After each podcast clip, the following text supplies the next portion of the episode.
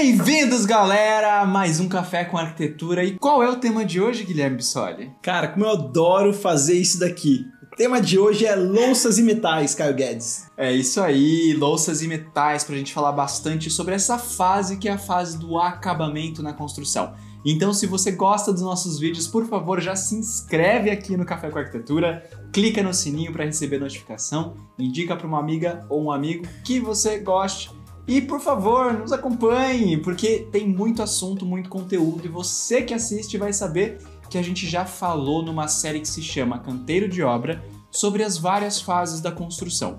Hoje a gente vai falar sobre uma partezinha específica do acabamento, que são as louças e metais.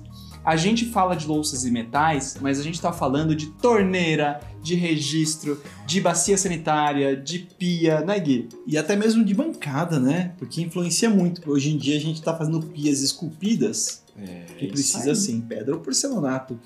É, que fase da obra que a gente entra com as louças e metais? Por favor, fale pra gente.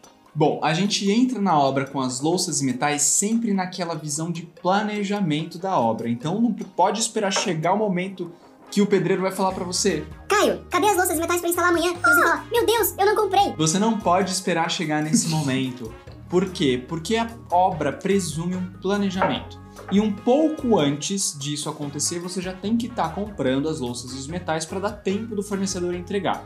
Quanto? Pelo menos 30 dias antes. Isso vai bater mais ou menos com a fase do forro de gesso da sua casa, antes de entrar pintura e piso. Porque quando tiver pintura e piso já vai vir marcenaria, ah, perdão, já vai vir marmoraria e depois já vai vir marcenaria e depois já vai estar pronta a casa e você não tem louças e metais. Então, se precaveja. É isso aí. É, mais importante, a gente pode correr com etapas paralelas. Então, na questão das bancadas, em paralelo você já começa a escolher nas lojas as louças e metais. É, como que a gente pode escolher isso? Tudo vai partir do projeto de arquitetura. Se você não tem um projeto de arquitetura, a gente vai dar uma dica para vocês aqui. Quem está assistindo esse vídeo vai ganhar essa dica, tá? Isso é muito legal. Como que a gente cria o projeto de interiores? A gente cria um tema. Então vamos pensar numa área molhada. Vamos criar um tema. Vamos pensar no banheiro clean.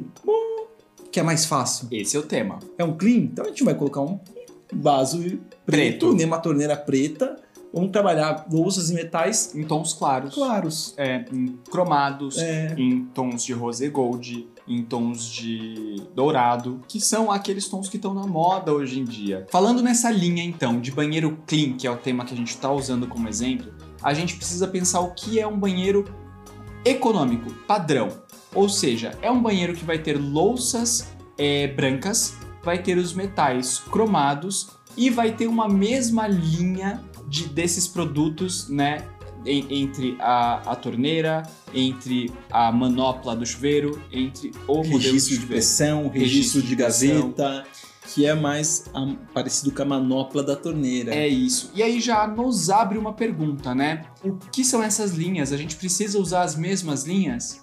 É, esse é um exemplo legal, porque aqui na Guedes Bissoli, por exemplo, quando a gente vai acompanhar o cliente numa loja de louças e metais, a gente sempre orienta dessa forma, né? Quando a gente escolhe por uma linha custo-benefício para a maior parte da casa, a gente consegue um orçamento muito interessante.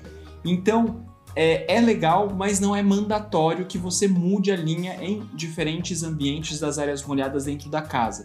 O legal é você manter dentro de um mesmo banheiro a mesma linha, salvo exceções para a torneira da pia. Por quê? Porque a torneira da pia sempre vai ser uma estrela. Cá entre nós, a economia do banheiro não vai deixar ele feio. Pelo contrário, eu acho que isso é um planejamento. E todo planejamento faz com que os ambientes fiquem bonitos, porque o projeto é o planejamento. Então, se você não tem projeto e você tem os registros de gavetas, de pressão, dos chuveiros em amostra, lembrando que se isso for compor no ambiente, pense que a torneira tem a mesma linha do que esses registros. Caso você ainda queira uma torneira sofisticada, pense no tema. Leve a torneira como objeto de decoração, uma cuba diferenciada também para compor aquele ambiente, mas não misture os acabamentos de registros, o de gaveta, o de pressão, o do chuveiro diferenciado. Se você tem um projeto, lembre para o seu projetista, arquiteto, engenheiro fazer com que esses registros fiquem escondidos nos móveis para que você possa ter uma liberdade na escolha desses metais também. Os registros que ficam escondidos, eles podem ser mais simples, portanto mais econômicos. Então, se ele fica dentro de um armário, você pode economizar nisso. Agora, pegando esse gancho, né, de um lavabo, por exemplo, que a gente vai ter um lugar muito usado por qualquer pessoa que vá na sua casa. E é um lugar que a gente pode investir um pouco mais. Então a gente tem diversas opções de cubas cerâmicas ou de louças é, e de torneiras em várias cores, em vários modelos, em vários tons que vão compor com o seu projeto. Então o importante é sempre a gente pensar previamente em cima de um projeto.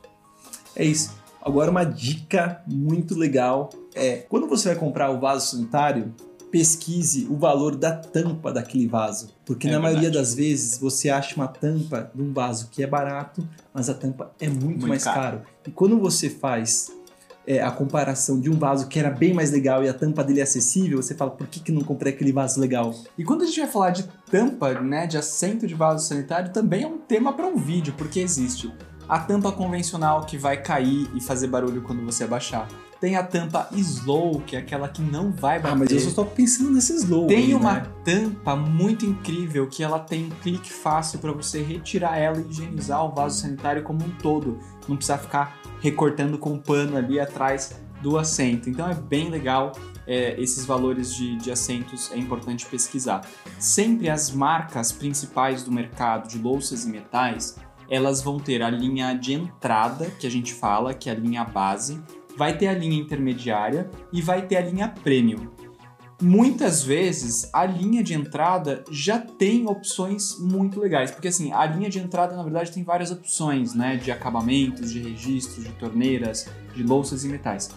É, então talvez ali já tenham muitas opções interessantes que você possa colocar na sua casa e já ganhar um custo-benefício. É isso aí. E para finalizar esses vídeos, não podemos esquecer dos nossos patrocinadores, a Living Concept, A favorita Móveis Planejados, a Rena Engenharia e Estrutura Metálica, a Luminária, a loja de iluminação mais badalada de Sorocaba, a MR2, Construtora de Jundiaí a Bela Casa, pisos e revestimentos. e a Intersecta, Automação e Energia Fotovoltaica. É isso aí, pessoal. Se vocês gostaram, não se esqueçam de se inscrever e até semana que vem. Tchau, tchau!